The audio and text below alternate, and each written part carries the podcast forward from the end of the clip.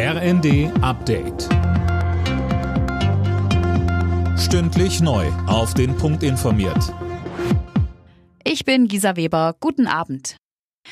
Tausende Menschen sind nach den schweren Erdbeben in der Türkei und in Syrien immer noch verschüttet. Die Suche nach Überlebenden läuft auf Hochtouren.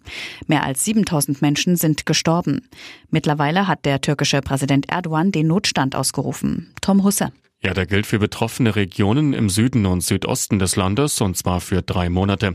Dadurch sollen schnellere Hilfseinsätze ermöglicht werden, so Erdogan. Wie verheerend die Katastrophe ist, wird mittlerweile immer deutlicher. Zahlreiche Gebäude sind eingestürzt, die Infrastruktur beschädigt.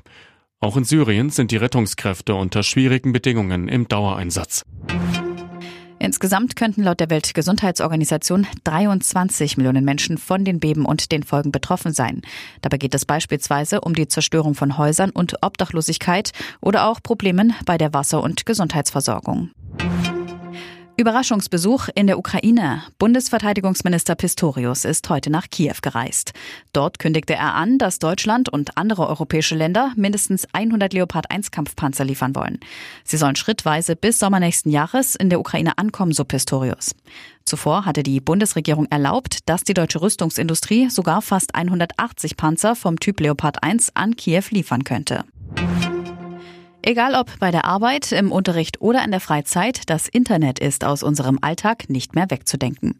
Damit das Netz für alle sicherer wird, wurde heute zum Safer Internet Day noch einmal daran erinnert, Straftaten im Internet zu melden. Und der SV Sandhausen hat hart gekämpft, am Ende aber doch verloren. Im Achtelfinale des DFB-Pokals ist für den Zweitligisten nach einem 0 zu 2 gegen den Vorjahresfinalisten SC Freiburg Schluss. Beide Tore fielen erst in den letzten Minuten des Spiels. Alle Nachrichten auf rnd.de